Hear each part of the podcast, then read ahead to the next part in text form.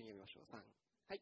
ただし、私たちは唐突したところを基準にして進むべきです。アメン。えー、まあちょっとこれは、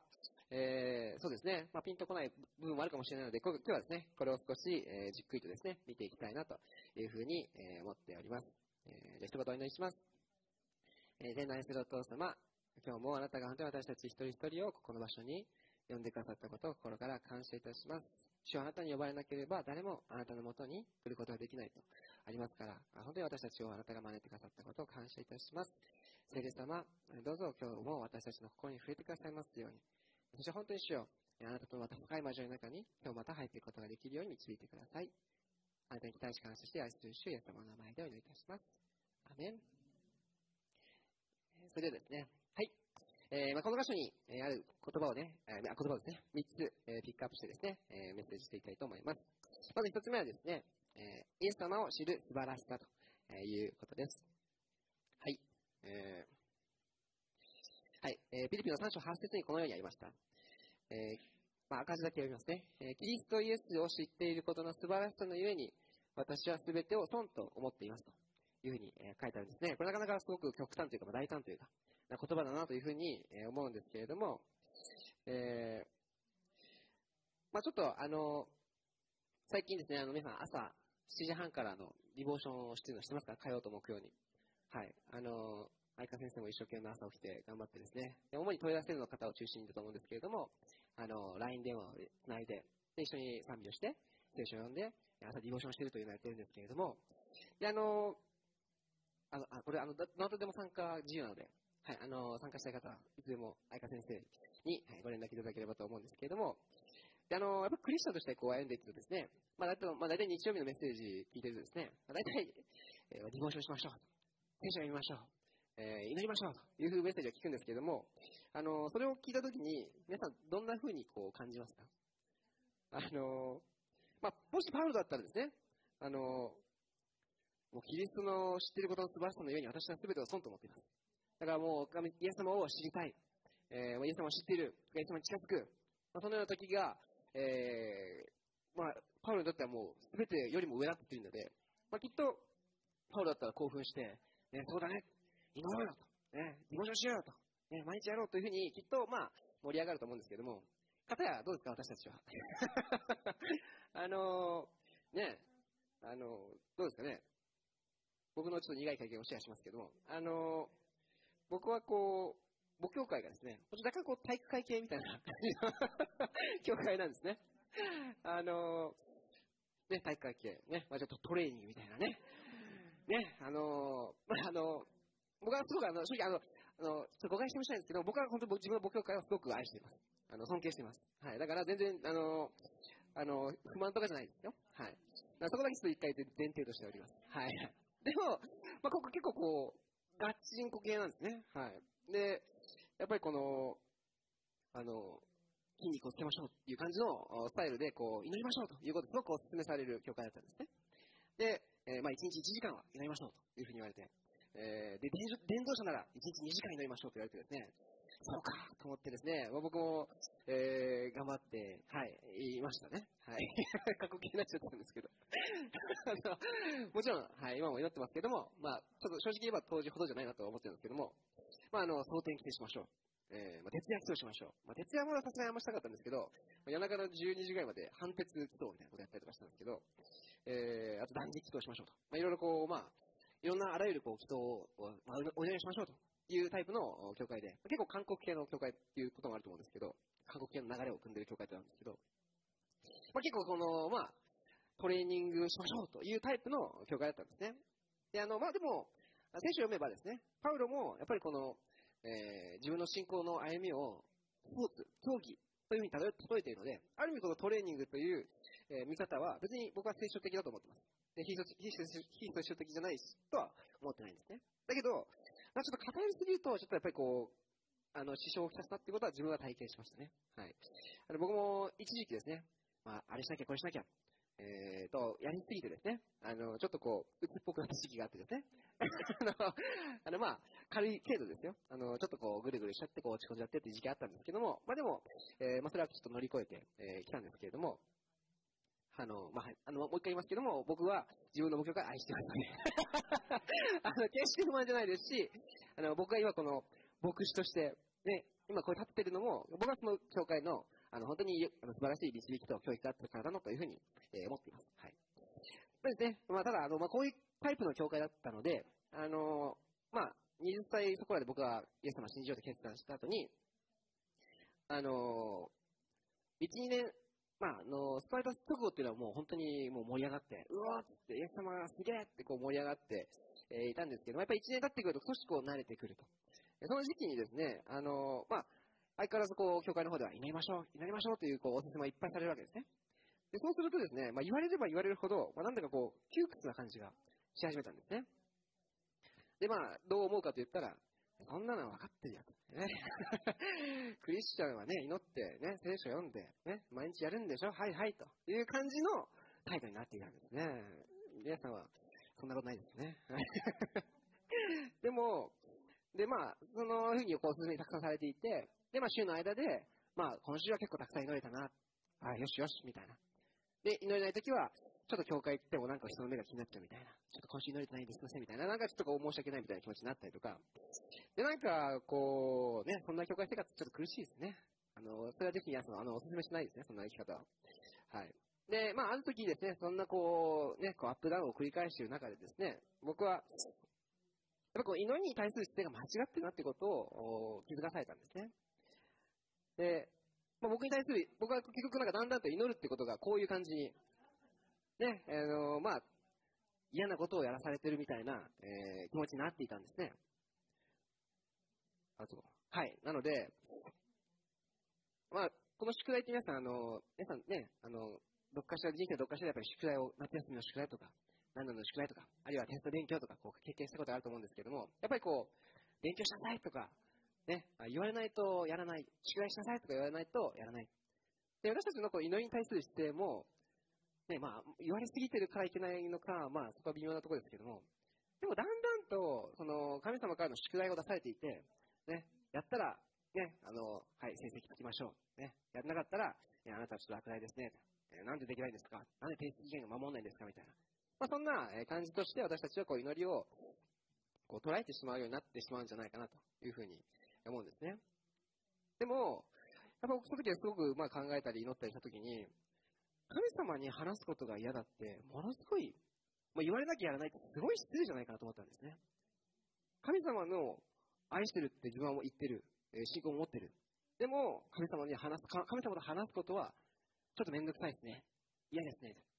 言ったら、すごいそれは僕は失礼だなと思ったんですね。で、例えば僕はですね、愛花先生に、愛花のことを愛してるけど、でも愛花と話すのはちょっとめんどくさいって言ったらもう、もう悲劇ですね。その後、きっと多分、あやちゃんを号泣して、それどういうこと？それどういうことなの？って ってなると思うんですね。で、私たちも、あの、祈りというのはですね、本当に愛してるかっていうことはすごく私たちの信仰生活にとって大事じゃないかなと思うんですね。もし本当に愛するなら、本当に神様に、えー、自分の気持ちを伝えること、また神様の言葉を受け取ること、それをもっと愛していいんじゃないかなということを僕は、えー、まあその当時ですね、もう苦かった、えー、アップダウンする僕のはこう気づいたんですね。で、それ以来以降ですね、なんか祈らされてるとか、えー、祈りましょうとやった時に、はいはい言われたからやんなきゃじゃなくてですね、まあ、もちろん言われるんですけど、でも言われた時に、あの、もう祈らされてるとかそういうこう、ちょっとこう、やらされてる感が僕は嫌だったので、いや、僕は言われたけど、でも自分が祈りたくて祈ってるんだっていうふうに、無理やりね、最初無理やりですね。無理やりですね、いや、これは祈らされてんじゃなくて、自分で祈りたくて祈ってんだ。神様はあなたのことを愛してるから、私はあなたに話しかけたい。あなたも聞こえたいって言って、まあ、ある意味ちょっと自分で自分を、こう、言い聞かせるような、えシーズンがありました。でも、えー、そのおかげで僕はやっぱり愛することはすごく、えー、楽しく、豊かな祈りの生活になっていったなと思います。誰かに言われたから、牧師に言われたから、教会のメッセージで言われたから祈るじゃなくて、自分で祈りたくて祈ってるっていう信仰を持って祈ると、また私たちのその祈り生活っていうのが変わってくるなというふうに思うんですね。なので、えー、はい。私たちが、まあ、結構、ね、こうなってしまいがちなんじゃないかなと思うんですけれども、えー、私たちは、僕はですね、あの、まあ、やっぱりこういろんな誘惑あるんですよ。ね、疲れたからちょっと映画見たいなとか、ね、疲れたから、ね、ちょっとこう休みたいなとか、まあ、いろんなこう、肉的な思いがこうやってくる時にですね、やっぱり本当に神様を愛するという生き方はどういう生き方なのかっていうのを自分に問いかけてですね、やっぱり祈るということを私は、えー、大切に、で、祈り、祈らなきゃ、えー、祈らされてるじゃなく、えー、祈りたいと。そのような思いを、えー、まあ、身につけるようになっていきました。はい。パウロはですね、キリストイエスを知っていることの素晴らしさのゆえに、私は全てを損と思っていますとありますけれども、本当に、えー、この御言葉をパウロは確信し、思ってこれは書いてたと思うんですね。で、えー、僕もですね、このような、えー、愛を持ってですね、神様に近づいていきたいなということを、えー、思いました。はい。で、これあの、可愛いですけど、はい。あのこれは、彼らは、お前らは、ね、君たちはアンパンマンを見なさいと言われて、で、見てるわけじゃないですよね。ね、これはまあアンパンマンを見てる姿ですけども、はい。あの、彼らは自分で見たくて、夢中になって見てるんですよね。なので、私たちもですね、祈りを、こんな風に夢中になって祈れたら、えー、いいなというふうに思うんですね。はい。もう彼らは、まあね、はい、区切ったわけですけどね。はい。はい。で、あのー、結構やっぱり祈ると人生うまくいくよってことを僕はいつもその牧教会でお勧めされていました。で、そういう言葉を聞くと、なんか僕は、ちょっとこう、下に構えちゃう自分がいたんですね。いやいや、そんなうまくね、甘くないでしょと。結構あの、僕の牧教会はこう、蒼天期と、朝になりましょうということをお勧めされてたんですけど、いやいやいや、朝はうまくね、いろんな箇所をこうしてくださる方もいて、その時に、いや、ね、そんなうまくいかないでしょっていうのなんか思ったんですよ。はい。でも、あのー、実践してみた結果は、やっぱりうまくいくようになるんですね。で、なんかその日、もうものすごい全部がうまくいくとか、あのー、で突然なんか幸運がね、やってくるっていう具体的な形じゃないかもしれないですけども、まあ、僕は長期的に見てやっぱりうまくいくなってことを感じました。で、その一番の僕はなんでかなって考えた理由はですね、やっぱり祈らないと基本的には僕たちの人生はこう何かに追われてる人生だなと思いますね。焦燥感だったり、焦りだったり、やんなきゃいけないことだったり、責任感だったり。でもですね、神様に祈るときにですね、あの、何をしたいのか、本当に僕の人生で大切にしたいことは何かっていうことを神様に思い起こさせてもらうんですね。で神様もリマインドしてくれるんですよ。例えば僕は今、慶明学園という学校でこう教えてますけれども、やっぱり朝、えー、起きた時は、あ、今日教えなきゃ、あのクラスで、ね、あの、あの子もいる、ね、あの子もいる。で、まあ、生徒たちがね、つまんない授業しちゃったらどうしようとか、ね、なんかこういろいろこういろんなプレッシャーを感じるんですよ。それはある意味その追われてる状態ですね。やんなきゃいけない。生徒たちに喜ばれたい、喜ばれるような授業をしなきゃいけないと。生徒を寝かさないで、なんとかを引きつけるような授業をしたいとか。でもですね、神様はですね、あの、いやいや違うよと。ね、私があなたをそこに使わして、あなたは彼らを牧するものだよと。彼らに愛を与えて、知恵を注いで、そして私のもとにあなたを導くために私があなたを使わすんだよということを思い込ませてくださるんですね。だから僕の目指しているところは、あ、神様を愛し、また神様のことを伝えて、で、自分がどう思われるかとかじゃなくて、神様を、神様に、え生徒たちが少しでも近づくことができればいいんだと。正直それは難しいことじゃなく、えまあ、難しく聞こえるかもしれないですけども、で僕からすると、まあ、自分が知っていること、自分が体験したこと、自分がそこに立って、神様はみんなのことを愛してるよというのを言葉じゃないにしても、雰囲気を通して、また、え聖書のメッセージの中を通して、伝えればいいんだなっていうことを思うんですね。そうすると、自分の頭の中がスッキリしてくるんですね。あ、自分はそこに立っ、で、神様が今まで与えてくれたその経験だったり、知恵だったり、まあ、あるいは自分が準備したものだったりをそこで立って伝えれば、あとは神様が働いてくださるんだということを思い浮かさせてくださるんですね。なので、え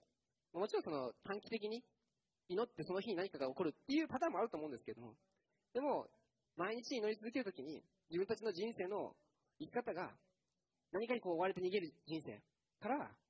本当に神様を愛する人生、神様が導いてくださっている方向に向かうことができる人生。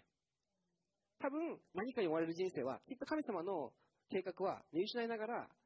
その場しのぎで、ああ、頑張らなきゃ、ああしなきゃ、こうしなきゃ、というような生き方になってしまうところですね。そういう意味で、長期的に、まあ、あの、朝は難しいと思う方はですね、ぜひ夜でもいいと思うんですけれども、もし神様に祈り続けるならですね、本当に私たちが大切なものを大切にしながらできると思います。でももし祈り続けないと、神様からリマインドをもらわないとですね、きっと私たちは、ふらふらふらふら、えーこう、余計なことに気を取られて、余計なことに、えー気持ちを向けてしまって、えーあるいは人をこう恨んだり、人を裁いたりすることに気持ちがいっちゃって、本当に自分がしたいこと、愛したいこと、神様を愛すること、私と愛することになかなか心が向かないんじゃないかなというふうに思います。ということで、えーまあ、祈りましょうとは今日は言わないですけど、僕はこういうところを経験しました。はい。えー皆さんはですね、ぜひ、えー今聞いてですね、どんなことを感じられたかなということを、えーはい、神様にお祈りしたいと思います。次ですね。はい。ただですね、でパウロはなんでこんなにイエス様のことを求めることができたか。それは僕は、いえパウロは自分でも書いたんですけども、私は、あ、キリストイエスが私を捉えてくださったって書いてあるんですね。だから最初にイエス様がパウロを捉えたからこそパウロは自分は本当にイエス様を追いかけたいと思ってるっていうふうに言ったんですね。これはすごく僕は大事なことだなというふうに思います。はい。先ほどのこれ写真戻りますけど、もう彼らはアンパンマンに囚われてはい。あの、つくしくんはすごいですよ。あの、スマホに囚われ 始めてますけど。あのまあちょっと、はい。これは面白おかしく言ってますけども、でも、本当に、まあアンパンマンに見せられてるっていうことは、夢中になってみるっていうことだと思うんですね。なので、本当に私たちにとって必要なことは、イエス様に本当に魅了されてるか。イエス様に本当に自分が憧れを持ってるか。本当にこの人になりたい、この人に近づきたいっていう、なんかそのような、えー、まあ、イエス様の魅力を本当に知ってるかっていうことが僕は大事だと思うんですね。あの、僕は、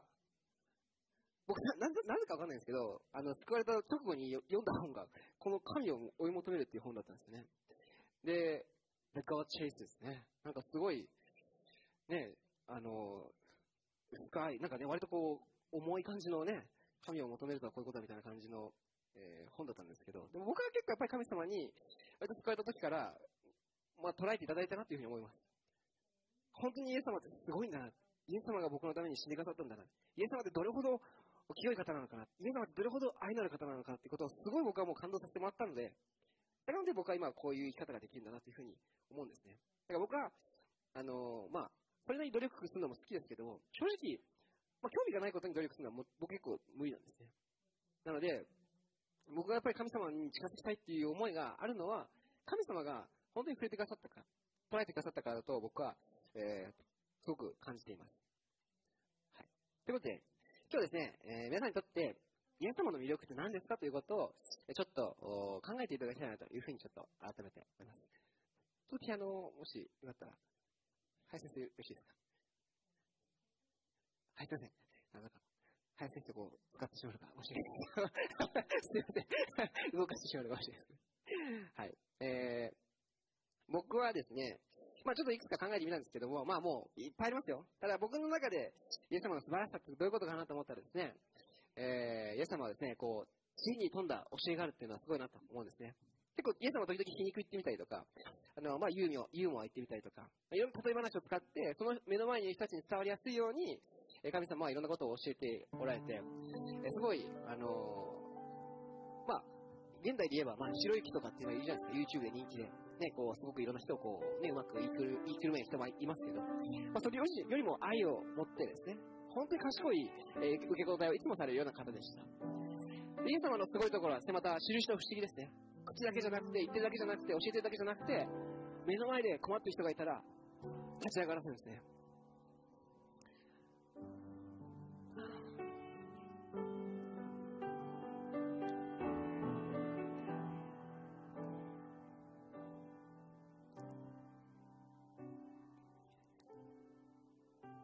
自分の娘が死んでしまって、絶望の淵にある人を見たときに、憐れみを持って、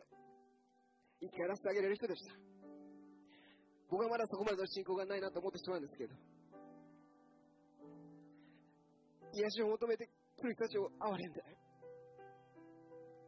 癒してあげました。すごい奇跡を行っても、決して自分を誇ることなく、あなたの信仰があなたを癒したんですと。決して、あ、俺すごいでしょ。俺こんなにできんだよ。そんなことは一切言わなかったですね。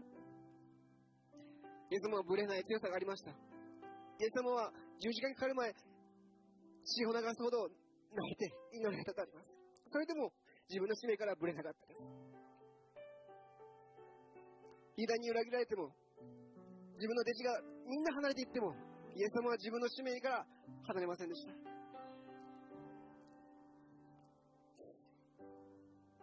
イエス様は、当時差別される人がいても、イエス様は誠実に対応されました。当時のユダヤ人は誰もサマリア人と交わらない、そんなことがあってました。でも、イエス様はそんなこと関係なく、当時、汚らわしいと思われた人があっても、怪我関わらず、平等に接しました。そして求める人には救いを与えました。そして弟子たちの汚い足を洗うことができました。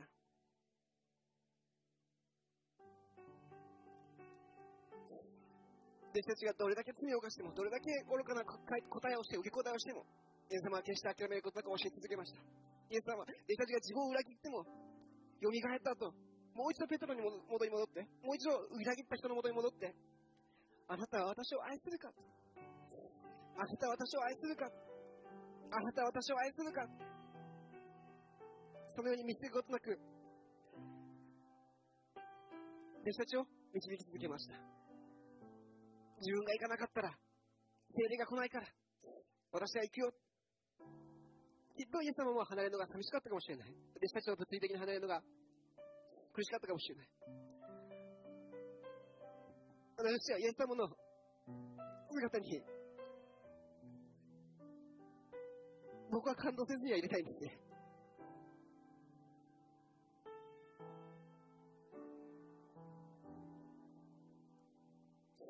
ケメ学園でイエス様についてこう学ぶんですけれども、クリスチャンじゃない方もほとんどですね。でもイエス様のことをすると、話をすると、あ、イエス様っていい人だねと。もちろん、本当にちょっとしか話せないですよ。でもそれでもイエス様の話をすると、いや、いい人だね。とイエス様は素晴らしい人だよっていうことは、みんなが言うんですね。私たちを聖書を読んでいくときに、本当にイエス様がどれほどの人方を学ぶことができると思います。そうですね、少しだけ、えー、賛美して、また、メッセージ途中ですけどね、あのメッセージ続きますけど、えー、もう一度ですね、ちょっと、イエス様のことを思い起こしてですね、えー、祈っていきたいなと思います。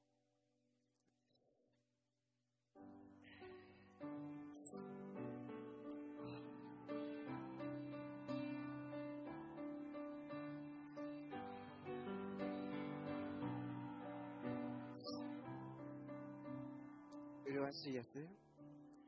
麗しいエス。何にも変えられない。どんな宝もあなたに及ばない。麗しい。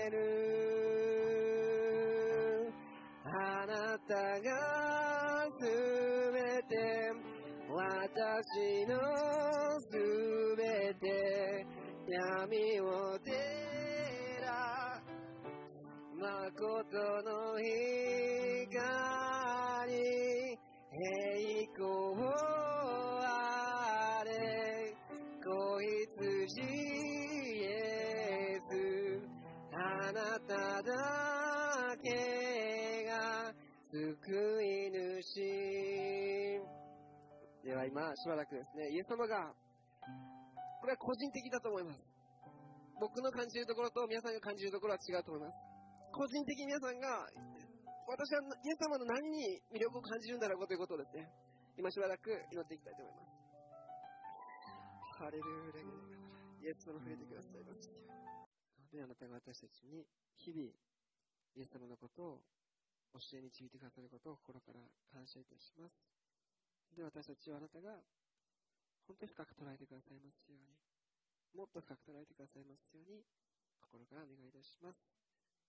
イエス様の名前でお願いします。アメン。えー、それではですね、私たちは本当に、私にとってイエス様はなんで魅力的なんだろうかということをですね、私たちはたびたび思い起こす必要があると思います。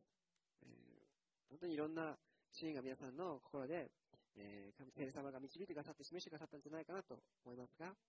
えー、ぜひ、えー、たびたびですね、ちょっとこう、もやもやするとき、え、信仰がね、こうちょっとよくわからなくなるとき、え、本当にイエス様を思い起こしていきましょう。えー、いくつで、聖書箇所をご紹介したいと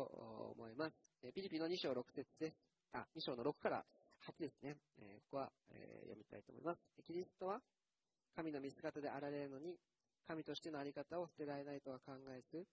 ご自分を虚しくして、しもべの姿をとり、人間と同じようになられました。人としての姿を持って現れ、自らを低くして、死にまで、それも十字架の死にまで従われました。本当に私たちが、まあ、共通してですね、本当に胸を打たれるのは、イエス様が、私のために十字架にかかってくださった。私の罪のために私たちの汚れのために、イエス様が十字架にかかって苦しみを受けてくださった。そのことが、本当に私たちのイエス様を愛する一番の大きな愛になるんじゃないかなというふうに思います。これは、えー、パッションという映画の一部ですけれども、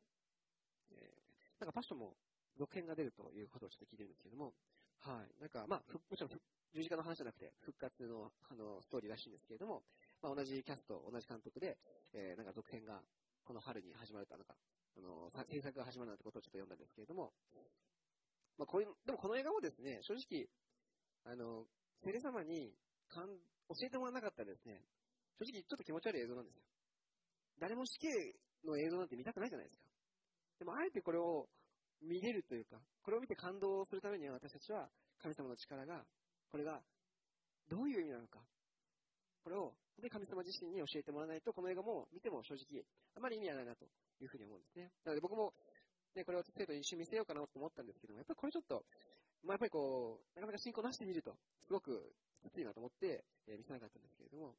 なので、もちろん映像もですね、また見言葉もですね、またこういうメッセージも本当に聖霊様が私たちに触れてくださって語りかけて、えー、教えてくださなければ、えー、本当に正直、まあ、ピンとこないことばっかりになってしまうと思いますので、例えば私たちは聖霊様をいつもこの礼拝の中で、また日々の生活と祈りの中で歓迎しながら生きていきたいなと思います。はい。はい、それでは最後ですね、えー、ひたすら前のもとに前のものに向かって進むということですね。はい。あ、はい、これはもう、あの、私たちがこう進むもの、目指すべきところはですね、あの先週、林先生も私たちは別にリバイバルっていうなんかそのイベント、え、そのなんか出来事を目指してるんじゃなくて、本当にイエス様を私たちは目指すんですよということを先生がおっしゃってくださって、本当にアメンだなというふうに思ったんですけれども、私たちはこの地上においてですね、教会として歩む中で、何を向かっていくかといったら、イエス様なんですね。え、本当に私たちは一緒にですね、イエス様に向かって、え、歩んでいきたいなと思います。あの、その先ほど、はい、えー、まあ、目標という話をしましたけど、やっぱり私たちが、まあ、教会として個人として、えー、目指していくところは、え、イエス様なんですね。でも私たちはこういろんな忙しさだったり、えー、例えば、え、まあ、老後の不安だったり、まあ、いろんなことでですね、イエス様じゃなくて、いろんなことをももあの追いかけたくなっちゃうんですね。でもですね、やはり私たちはどこまでもですね、この地上にいる限り、本当にイエス様を求め続けていきたいなというふうに思うんですね。で、え、そうですね、私たちは本当にイエスの思い求め続けるときに、本当に最高の自分になれると思います。自分が描いてる理想の自分は、もしかしたらちょっと神様が描いてる自分とはちょっと違うかもしれないですね。でもイエス様を私たちがひたすらに目指すなら、それが神様が願ってる私への道ですね。唯一の道ですね。大体私たちが描く理想像は、ゴールは、目標、夢は、多分、地上的なえーまあ、世の中の人を見て、周りの人を見て、あ、自分はこうなりたいと思うと思うんですね。まあもちろんそれある程度の部分は大事だと思うんですけれども、でも、一番心の奥底で私たちが求めるべきものは、イエス様なんですね。イエス様のように私もなりたい。それを目指すときに、私たちは成熟し、愛の人、もしかしたら、周りの人から見れば、あいつ何なんだというような人かもしれないですけれども、でも本当に私たちは、イエス様を信じる者としては、本当にイエス様を求め続ける、そのような私たちであり続けたいと思います。また、教会としてもですね、どこどこの教会みたいな、どこどこの国の教会みたいになりたい。もちろん具体的な面ではそういうところもあると思います。でも、究極的には、私たちはイエス様のような教会になる。イエス様の手と足手となり足となるような教会になっていく。そのような教会を私たちは目指していきたいんですね。